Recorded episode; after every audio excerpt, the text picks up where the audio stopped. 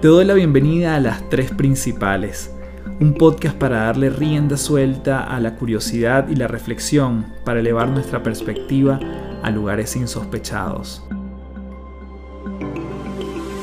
Mi nombre es Carlos Fernández y mucha gente me conoce como Café.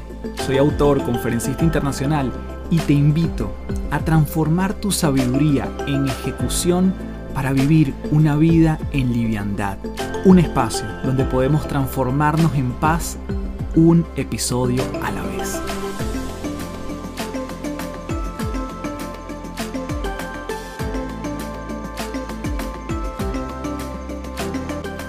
Hello, hello, un gusto saludarte. Mi nombre es Carlos Fernández, arroba Café del en todas las redes.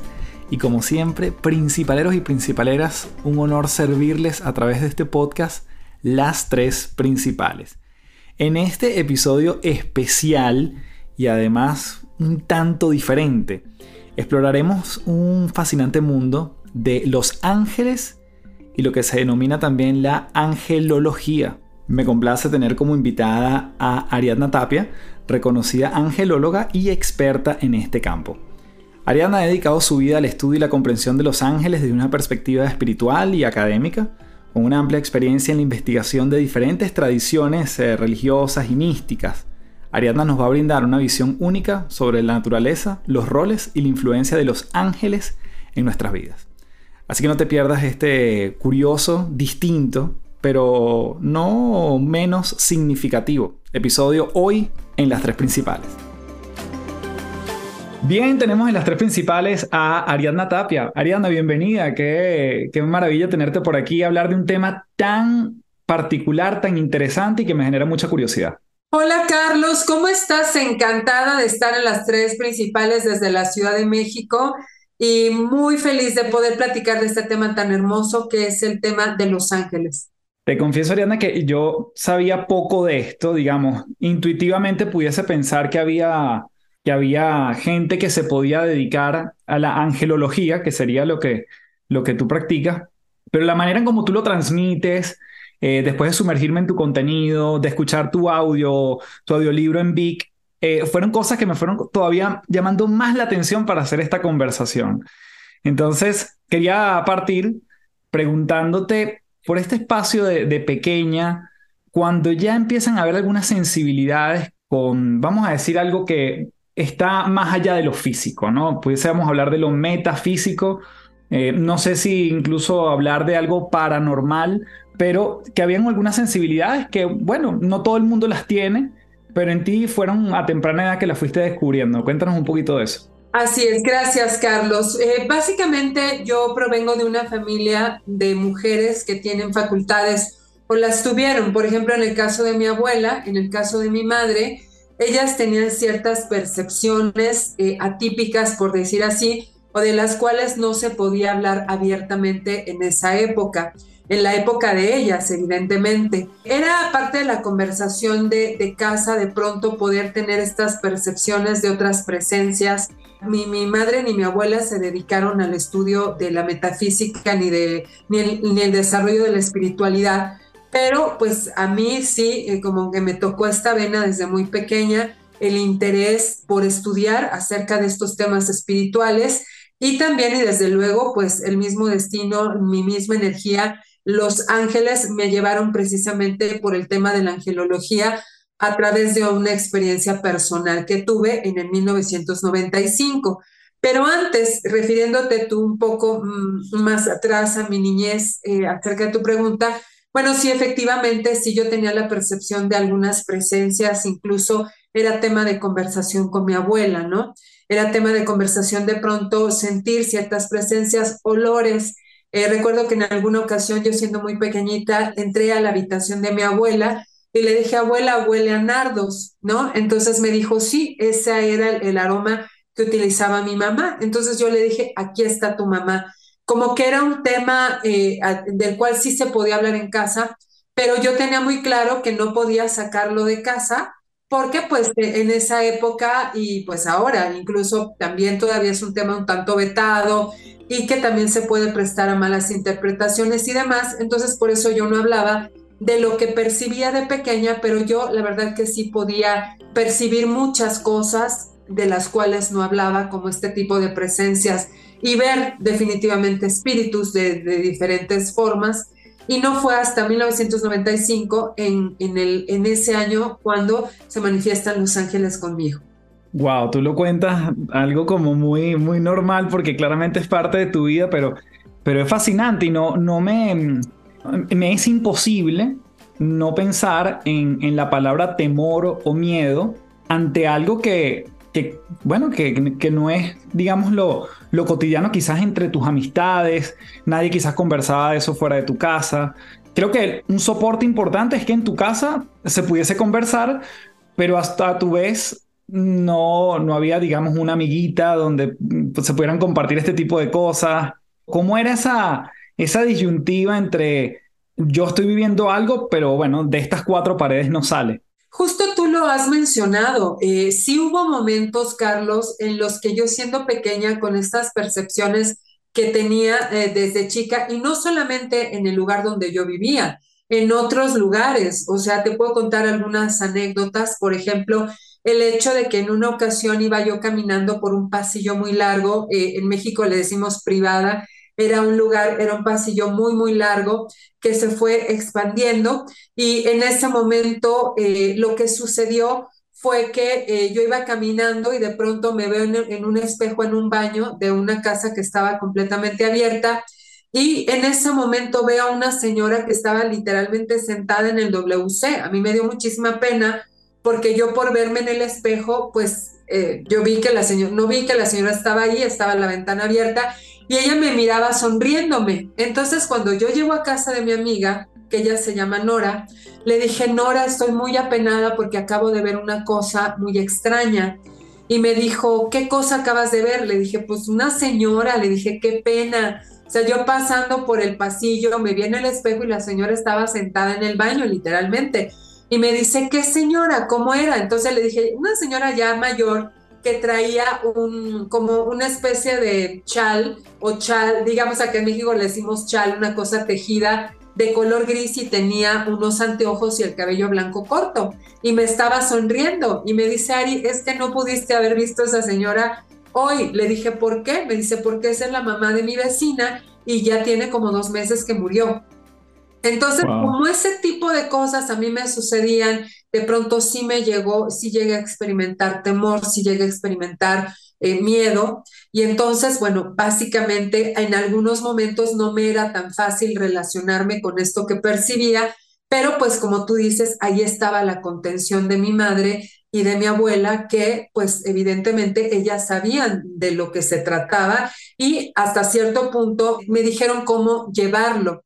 Ahora, justo por eso yo comienzo a desarrollar un curso que denomino para el desarrollo de las facultades psíquicas, porque yo me di cuenta de que muchas veces cuando tienes estas percepciones te puede dar miedo y no sabes cómo manejarlo. Y es por eso que también eh, diseñé este curso para poder decirle a otras personas que tienen estas percepciones, pues que no están locas, que es completamente, si no normal, pues para ellos al menos sí es normal tener estas percepciones y entonces que no tengan miedo y un poco enseñarles a aprender cómo manejarlo. En ese entonces, evidentemente, el dedicarte o el verte en un futuro 100% dedicado a esto, me, imagino que era algo difuso, era algo muy difícil de, de palparlo, ¿no? Como vivir de esto que estoy percibiendo en mi entorno. Em, tu aproximación al estudio, a la academia, a tu preparación formal, ¿hacia qué se fue orientando y en qué momento brincas a, hacer esto o a dedicarte a la angelología? Bueno, primero que nada, eh, yo em, estudio la carrera de, comunicación, ¿ok? También estudié eh, coaching, pero esto ya fue después, ingeniería en sistemas, o sea, yo iba como por otro lado totalmente, nunca ejercí la carrera de ingeniería en sistemas, pero sí estudié terapia eh, transpersonal, psicoterapia transpersonal, hice varios estudios, ¿no? No a nivel universitario, pero sí varios cursos y demás. Pero cuando yo me dedico a esto, cuando yo me dedico a esto fue realmente eh, porque me jaló la experiencia. Yo trabajaba en medios de comunicación en radio, por ejemplo.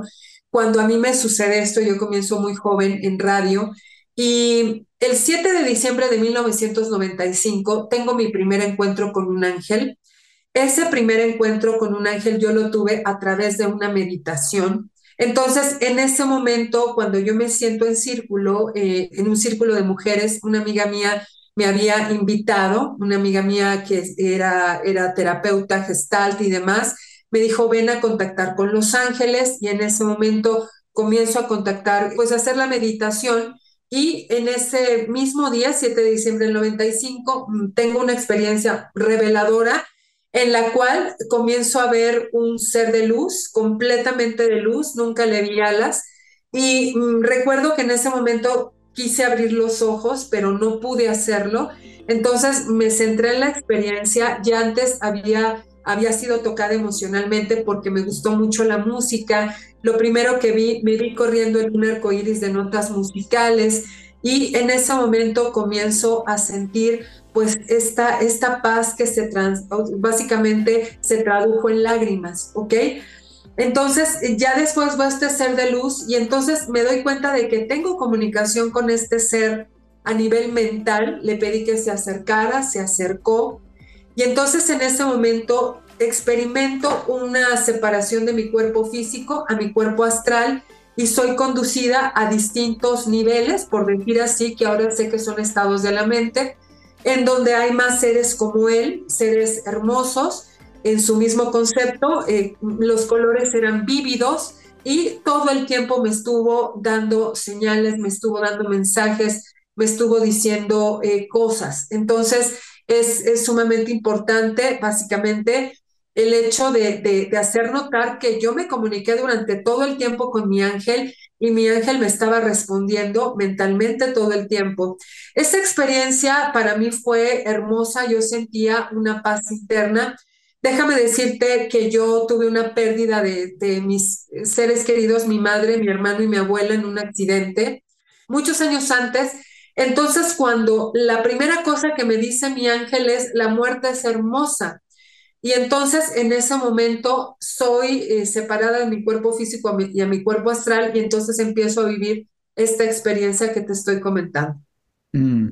En tiempo, vamos a decir, terrenal, ¿cuánto dura esa comunicación? ¿Tienes alguna referencia de ese momento?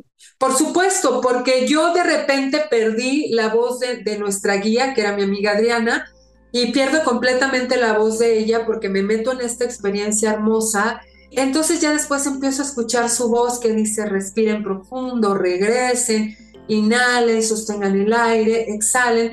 Y en ese momento es cuando yo abro los ojos y me di cuenta de que habían transcurrido 20 minutos físicos. Habían transcurrido solamente 20 minutos físicos, pero para mí había transcurrido una eternidad. Entonces, cuando termina esta experiencia, la verdad es que yo regresé a, mi lugar de trabajo porque en ese entonces estaba conduciendo un programa de radio en co-conducción que era más bien un noticiario y regreso caminando. Toda esta experiencia se da en el estado de Tampico, Tamaulipas, eh, dentro de la República Mexicana. Y entonces llego a, a, la radiodifusora y empiezo a hablar, pero la verdad es que yo no estaba ahí físicamente, yo estaba ahí solamente eh, en presencia. Y ahí siguió como esta, esta especie de, nostalgia por volver a vivir lo que había vivido, tratar de explicarme lo que había sucedido, escribir de pronto cosas que me habían pasado y ahí sin darme cuenta comenzó una comunicación con mi ángel de la guarda a través de la escritura automática o escritura inspirada. Y esa técnica duró unos meses en la que la estuve practicando. Es decir, yo escribía una carta a mi ángel, después entraba en un estado de semitrance y después mi ángel me contestaba, mi ángel me respondía a través de la escritura y solamente contestaba a través de un párrafo máximo. Wow. Y mm, ese proceso, vamos a decir, de, de comunicación, desde ese entonces, digamos que, ¿cómo sueles comunicarte con los ángeles hoy en día? Eh, eso ha seguido como en esa, vamos a decir, en ese método, es a través de la meditación, es la combinación de varias. ¿Cómo suele ser esa, ese intercambio de ideas? Y obviamente me, me inclino por preguntarte, ¿qué recibes de ellos o, qué, o, no hay expectativa cuando hay esa comunicación? Bueno, primero que nada, esta parte de la escritura y que mi ángel me contestaba de esta manera también a nivel de escritura automática, ya hace muchos años que no la practico, porque comencé a recibir canalización de los divinos ángeles, de mi ángel, de los arcángeles. Ahora sé perfectamente, digamos, cómo identificar cada energía, ¿ok? Entonces empecé a canalizar mensajes distintos, mensajes que eran primero para mí y posteriormente después eh, para las otras personas. Efectivamente, como tú lo dices, Carlos, no hay tanta expectativa porque cada contacto es distinto, porque también uniformar o digamos ordenar en una secuencia eh, fija a los ángeles, pues definitivamente no es posible porque los ángeles se comunican de forma diferente, a veces también se ven de forma diferente, los puedes escuchar, ellos te pueden transmitir mensajes, eh, los puedes ver incluso como luz, etcétera. Pero déjame decirte que yo me di cuenta de que el camino espiritual y el camino con los ángeles requería complementarse a través de diversas, de diversas técnicas. En mi caso, yo me di cuenta de una cosa. Cuando yo eh, di la primera conferencia ante un auditorio de 300 personas, yo me di cuenta de que hay muchas personas o había muchas personas que todo lo esperaban de la fe o todo lo esperaban de la divinidad o todo lo esperaban de su ángel. Es como todo me lo va a resolver mi ángel, ¿no? Entonces yo me daba cuenta de que cuando había personas que exponían algún tema espiritual, las personas iban muy contentas, pero de pronto volvían a caer en lo mismo. Entonces yo también empecé a observar esto en mis conferencias y yo a esto le denominé el efecto placebo. Significa que cuando nosotros no hacemos un viaje interno y no sabemos desde dónde estamos generando nuestras creencias, pues definitivamente podemos esperar que toda la responsabilidad provenga de la divinidad o comenzamos a llamarle karma lo que no es karma, ¿no? Lo que claramente es una elección inconsciente, etcétera, pero nosotros simplemente no sabemos que lo estamos haciendo. Es así como a lo largo de los años, además de estudiar a fondo el tema de la angelología y contacto con los ángeles, también empiezo a conectar con el desarrollo humano, ¿ok? A nivel más profundo. Empiezo a conectar después con la neurociencia, empiezo a conectar después con el chamanismo, y entonces yo me doy cuenta que a través de estas cuatro vertientes podemos tener una visión mucho más clara de por qué hacemos lo que hacemos, por qué pensamos como pensamos, por qué y para qué algunas situaciones se repiten en nuestra vida.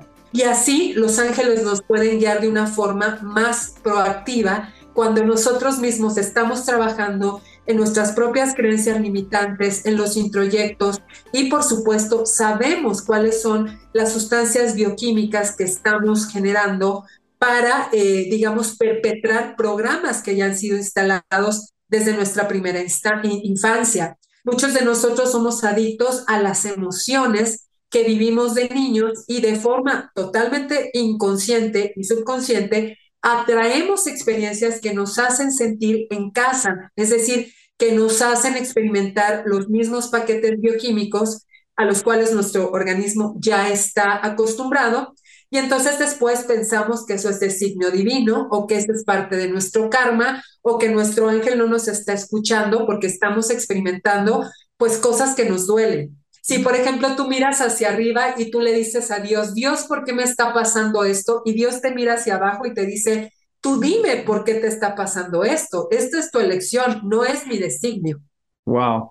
Ariadna, claramente desarrollas tantas sensibilidades y es algo que, que, has entrenado, que te has complementado, que has, como dices tú, incurrido en otras disciplinas, que mm, pienso yo en, alguien como tú que llega a un lugar que de repente está cargado de energía o llega a un hogar donde hay alguna, vamos a llamar alguna presencia particular.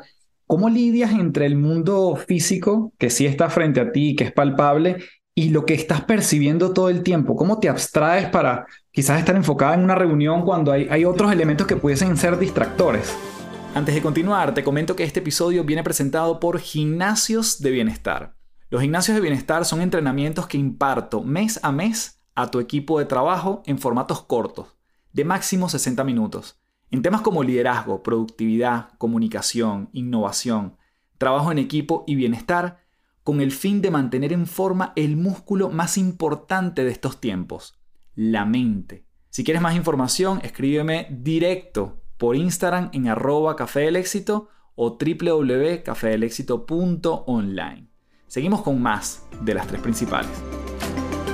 Bueno, realmente sí es posible, o sea, realmente sí es posible eh, estar percibiendo y al mismo tiempo estar en el lugar donde te encuentras. Eh, una de las cosas que yo eh, experimento y que incluso es, es, lo que comparto con mis alumnas, es que lo ideal es desarrollar, digamos, como estar en la onda beta cerebral y la onda alfa. Esto sería un tanto como estoy meditando y estoy en una onda alfa, ¿no? Claro que la meditación más profunda sería una onda teta o incluso el sueño profundo una onda delta, pero vamos a suponer que estoy en una reunión y entonces percibo, ¿ok? Percibo otras cosas y en ese momento puedo continuar en la reunión, ¿sí? Porque puedo estar atenta a lo que está pasando, digamos, fuera de la circunstancia tridimensional y al mismo tiempo puedo estar atenta a la circunstancia que está sucediendo a nivel multidimensional, por decir así. Entonces, esto se, se desarrolla pues cuando tú haces meditación, cuando tú haces contacto constante con los ángeles. Y sí, evidentemente también es importante hacer notar que hay un fenómeno que se denomina memoria de piedra. Tú, tú puedes de alguna manera captar la, energía que hay en el ambiente a través de la percepción extrasensorial, es cuando tú empiezas a sentir que algo está pasando, pero también la misma o el mismo ambiente, por decir así, el lugar, te está emanando cierta energía. Por eso es que cuando nosotros entramos un ashram, cuando nosotros estamos en una habitación y estamos haciendo la invocación a los divinos ángeles y a los divinos arcángeles, en ese preciso momento lo que nosotros hacemos es que los ángeles están ahí. Cuando hay dos o más en el nombre de Dios, reunidos en el nombre de Dios, ahí está Dios. Cuando hay dos o más reunidos en el nombre de los ángeles, ahí están los ángeles. Entonces, si tú entras a un espacio donde constantemente se medita, eso percibes en el ambiente a través de la memoria de piedra y a través de la percepción extrasensorial. Si hay una energía densa donde sucedió algo, digamos, negativo o hay muchos pleitos, muchos conflictos o incluso hay entidades, el mismo espacio te lo va a decir y a través de la meditación se puede desarrollar, digamos, el don de percibir cómo están los ambientes. Y a través de estar en la onda beta, digamos, donde estás completamente consciente de lo que está sucediendo, pero también tener ejercitada la onda alfa de manera prácticamente simultánea, te das cuenta de lo que sucede en una conversación y de lo que está pasando en otra habitación o incluso en la misma habitación, pero que no es visible a los ojos humanos.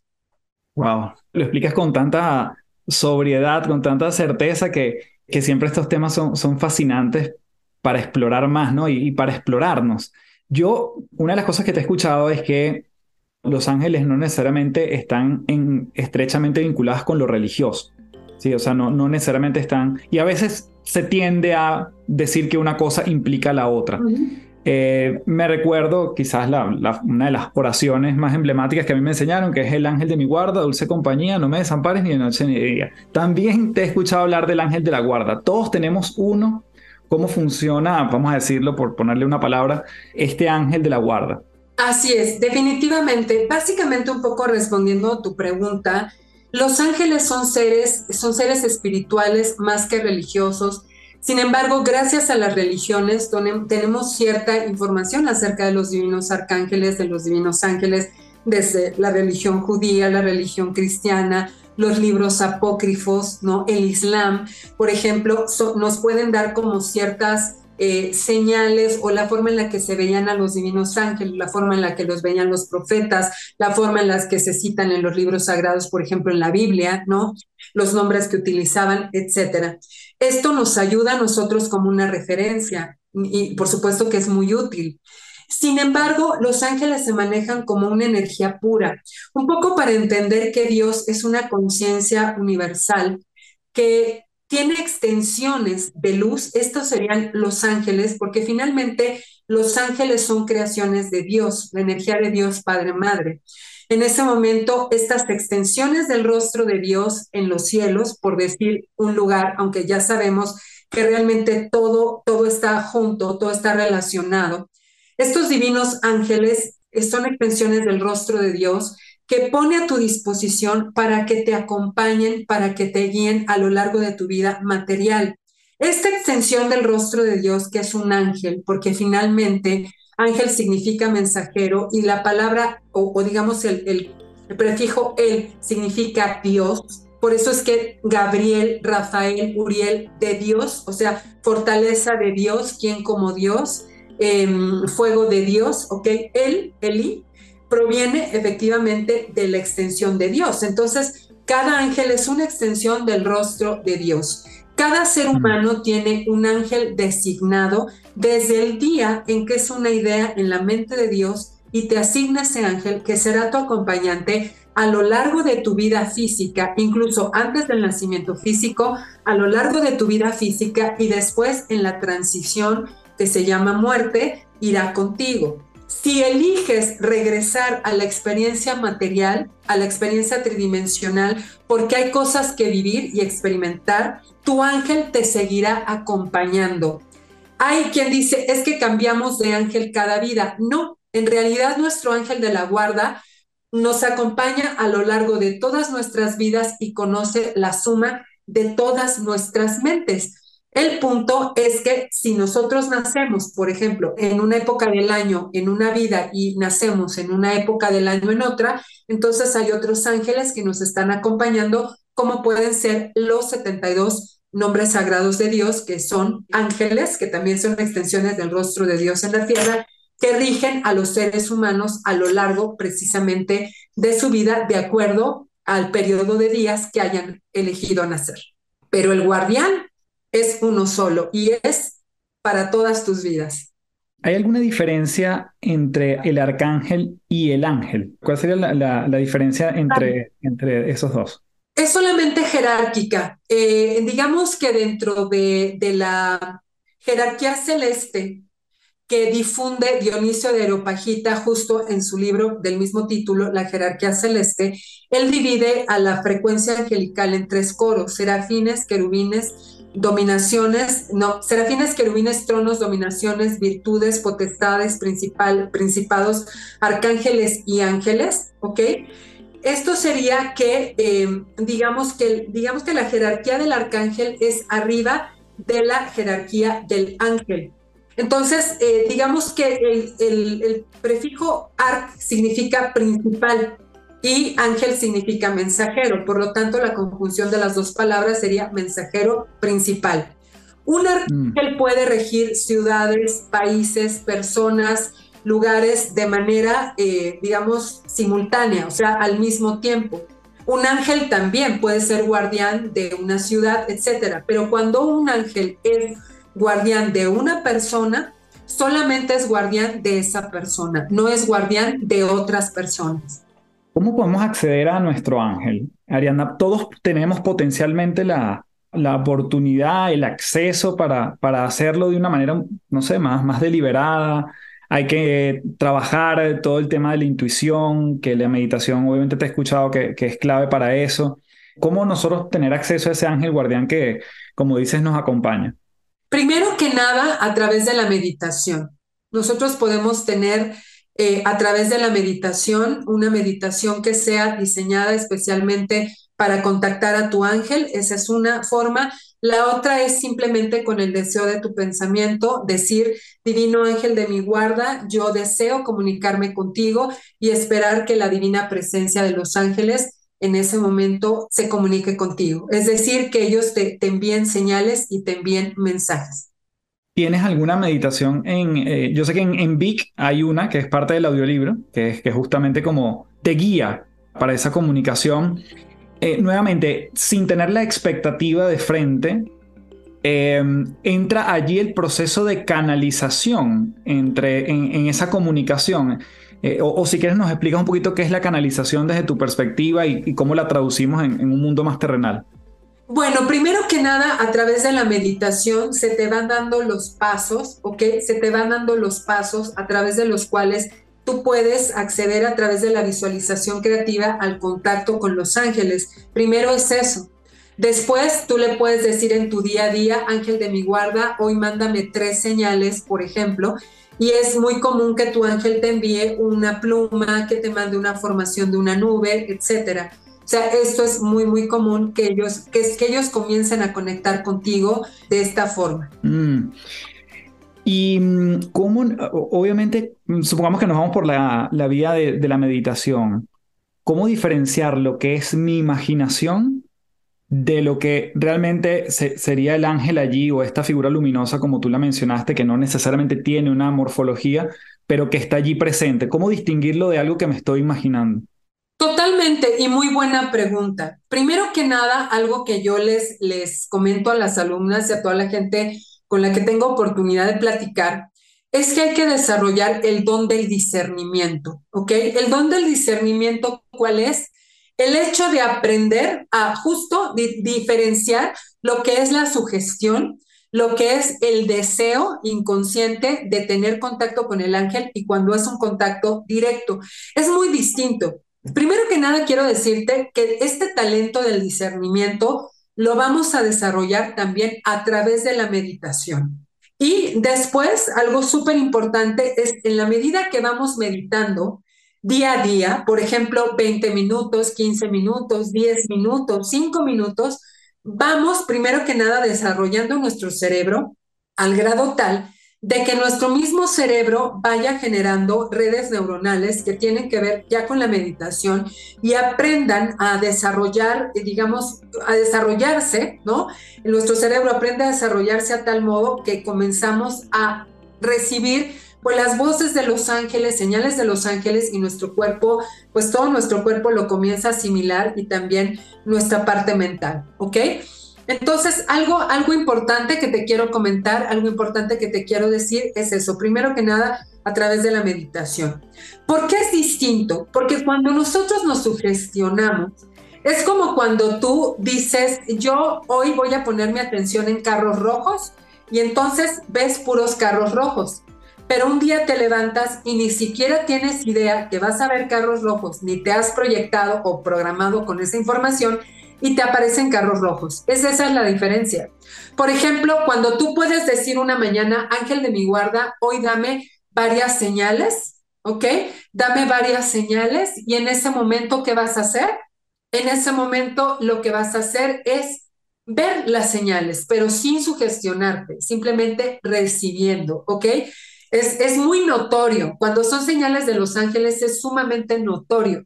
Entonces yo los invito a que cuando se abran al contacto con los ángeles, realmente se puedan dar cuenta de pues de que, de que sí hay una diferencia cuando yo quiero ver algo a cuando viene eso solo y lo puedo ver. Ya entrando en la recta final, Ariadna, te pregunto por la numerología angelical. ¿Cómo funciona? Eh, obviamente uno googlea y te salen muchas combinaciones de números. ¿Qué significan? ¿Para qué sirven? Bueno, claro que sí. Los ángeles utilizan todos los medios a nuestro alcance para poder hacernos llegar su energía, sus mensajes, sus señales, te decía yo, plumas, puede ser la frase de un libro, puede ser algo que escuches en el radio, puede ser que das con este podcast justo cuando tú querías recibir una señal de los ángeles y los números no son la excepción. Los números también son un medio a través del cual los ángeles se están comunicando contigo. Quiero decirte que yo también a este camino llegué a través de, mi propia experiencia, porque a mí de pronto cuando me enseñan un libro y yo veo pues eso, dije, bueno, pues yo tengo que, que experimentar y tengo que ver, porque realmente de esa manera los ángeles no se habían comunicado conmigo, te estoy hablando de hace muchos años. Precisamente fue el arcángel Miguel quien comienza a conectar conmigo a través del 1111. Por eso es que tú en mis redes sociales ves el 1111 y no ves ningún otro número. Eh, dicho sea de paso, el amadísimo arcángel Miguel me rige desde el momento en el que yo me, guié por este camino y decidí eh, que yo inicié en 1995 con la meditación, pero en el 2006 ya tomo totalmente la bandera de la angelología en estas tres vertientes que te estaba comentando, que realmente son cuatro con el chamanismo. Y en ese momento, el amadísimo Arcángel Miguel es quien me da literalmente una cátedra del 11-11 y empecé a ver 11-11 por todos lados. Entonces es ahí donde dije, ah, voy a poner atención porque ya lo estoy viendo. En ese momento, a través de la energía del amadísimo Arcángel Miguel, me explica que cuando nosotros vemos 1111, se está abriendo un portal de luz, una comunicación entre los planos superiores y la, y la Tierra. Y si tú estás viendo el 1111 es porque hay algo que hacer tú como trabajador de la luz para el desarrollo de la conciencia de los seres, ¿ok? Es decir, para el desarrollo de la conciencia de cada persona, ¿ok? Entonces también eh, le dicen la hora de la manifestación, ¿no? Está bien, o sea, como que tú expreses un deseo y se va a manifestar, pero básicamente lo que es es una comunicación o conexión entre los ángeles y tú. Entonces esto sería un tanto como 11-11, aquí estoy y los ángeles me están recordando que están conmigo. Ah, de ahí podemos irnos al 2.2, que brevemente te diría, es el apoyo que los ángeles te están enviando y es un tanto recordarte cuál es la autoimagen que tienes, pues evidentemente de ti mismo, qué tan seguro estás de ti, porque seguramente lo que estás proyectando no es lo, lo real, sino que es basado en una creencia limitante. El 333, esto es la comunicación directa Dicen con los maestros ascendidos, para mí la verdad es que es la comunicación directa con Jesús, solamente con Yeshua, con el Maestro Jesús, y es un tanto como decir voy bien porque Jesús está aquí al lado mío. El número 444 también es el apoyo celestial, es como decir, aquí estamos apoyándote estés haciendo lo que estés haciendo. El 555 es un movimiento, ¿ok? Los ángeles te están avisando que va a haber un cambio en tu vida, que va a haber un movimiento y que va a ser bueno y vas a requerir decidir pues rápidamente. El 666, los ángeles te estarían diciendo lo que estás pensando no es correcto. Por ejemplo, que tuvieras un pensamiento constante de sobre una situación y ves el 66 o 666 o 6 solo, te estarían diciendo los ángeles reconsidera lo que estás pensando. El 777 te están hablando los ángeles de un ciclo que se termina porque ya es, digamos, parte de tu karma, que se termina ese ciclo. Se termina el ciclo, pero inicia otro. El 888 es abundancia, es prosperidad, ¿ok? Se abren los portales de la abundancia y la prosperidad. El 999 significa ciclos que se terminan, pero con dolor, ¿ok? Esto sería como una situación que todavía te jala con, apego, ¿no? Algo que no quieres soltar, entonces te están diciendo los ángeles, se está terminando, te va a costar, pero pues al final del día vas a ver la razón y el para qué. El cero representa la comunicación directa con Dios. Así que en términos generales, esa sería la, digamos, la descripción que los ángeles me han dado a través de la canalización.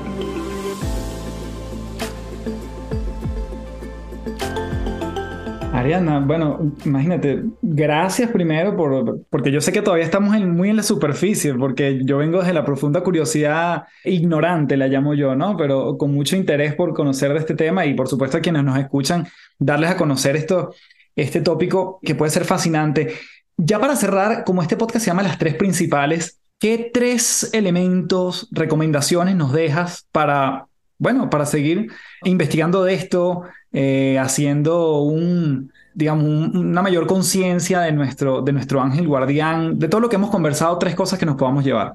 Primero que nada, reconocer que todas las emociones están ahí para sanar. Si tú estás experimentando una emoción de tristeza, enojo, eh, distracción, etcétera, no reprimas tus emociones, ¿ok? Es importante que esas emociones salgan, pero evidentemente dándoles un buen manejo y recordar que las emociones son procesos individuales y no colectivos, son procesos temporales y no eternos. Así que no tomes decisiones definitivas bajo un estado de ánimo temporal. ¿ok?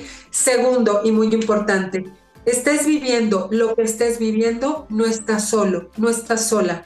Hay un ángel delante de ti que, tú, que, que nuestro Divino Padre Celestial en el contexto o concepto que tú lo tengas, ha creado para ti. Ha creado un ángel que está delante de ti para que sea tu guía, tu acompañante y tu protector. Así que tómate fuerte de sus alas para que puedas fortalecer evidentemente tu espíritu. Tercero, estás aquí para alcanzar tu más alto destino. Así que no te conformes con quedarte detrás de los miedos, detrás de los hubiera, detrás de los podría. Tú tienes la chispa divina de Dios vertida en tu frente, eres un ser divino creado por Él, eres su creación, de manera que mereces lo mejor de lo mejor, lograr tus sueños, ser feliz, tener tranquilidad, tener paz interna y mereces muchas cosas positivas. Así que recuérdalo, tú veniste a lograr tu más alto destino. Ariana, profundamente agradecido, simplemente desde mi más profunda admiración.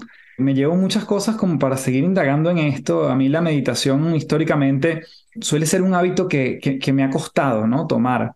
A veces porque, porque termino meditando de otra forma, quizás un poco más activa, mucho más movimiento, pero después de esta conversación claramente me, me llevo mucho valor para, para explorar y para conectar con, con un espacio que quizás yo no, no tengo tan explorado o tan expandido. Así que gracias y dejarte con el cierre de este podcast con un último mensaje y dónde te puede conseguir la gente. Muchas gracias. Y por cierto, Carlos, que tú tienes dos acompañantes maravillosos, tienes muchos, pero el arcángel Miguel y el arcángel Uriel están contigo.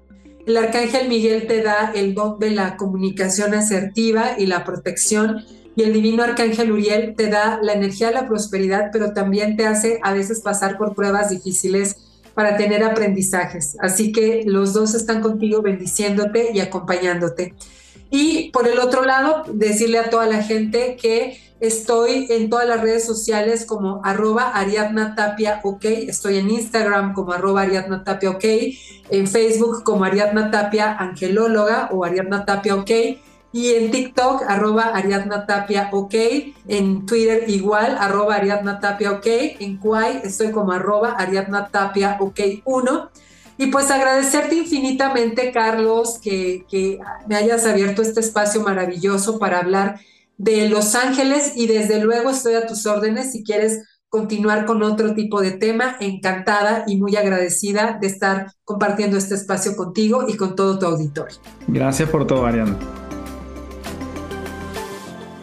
Bien, gracias por llegar hasta aquí. Para mí un enorme placer, bueno, conversar de tantos temas en este podcast y en especial en esta oportunidad de algo que puede mm, suscitar, despertar tantos eh, comentarios o tantas maneras distintas de ver como lo es la angelología y como nos ha brindado sin duda Ariadna Tapia.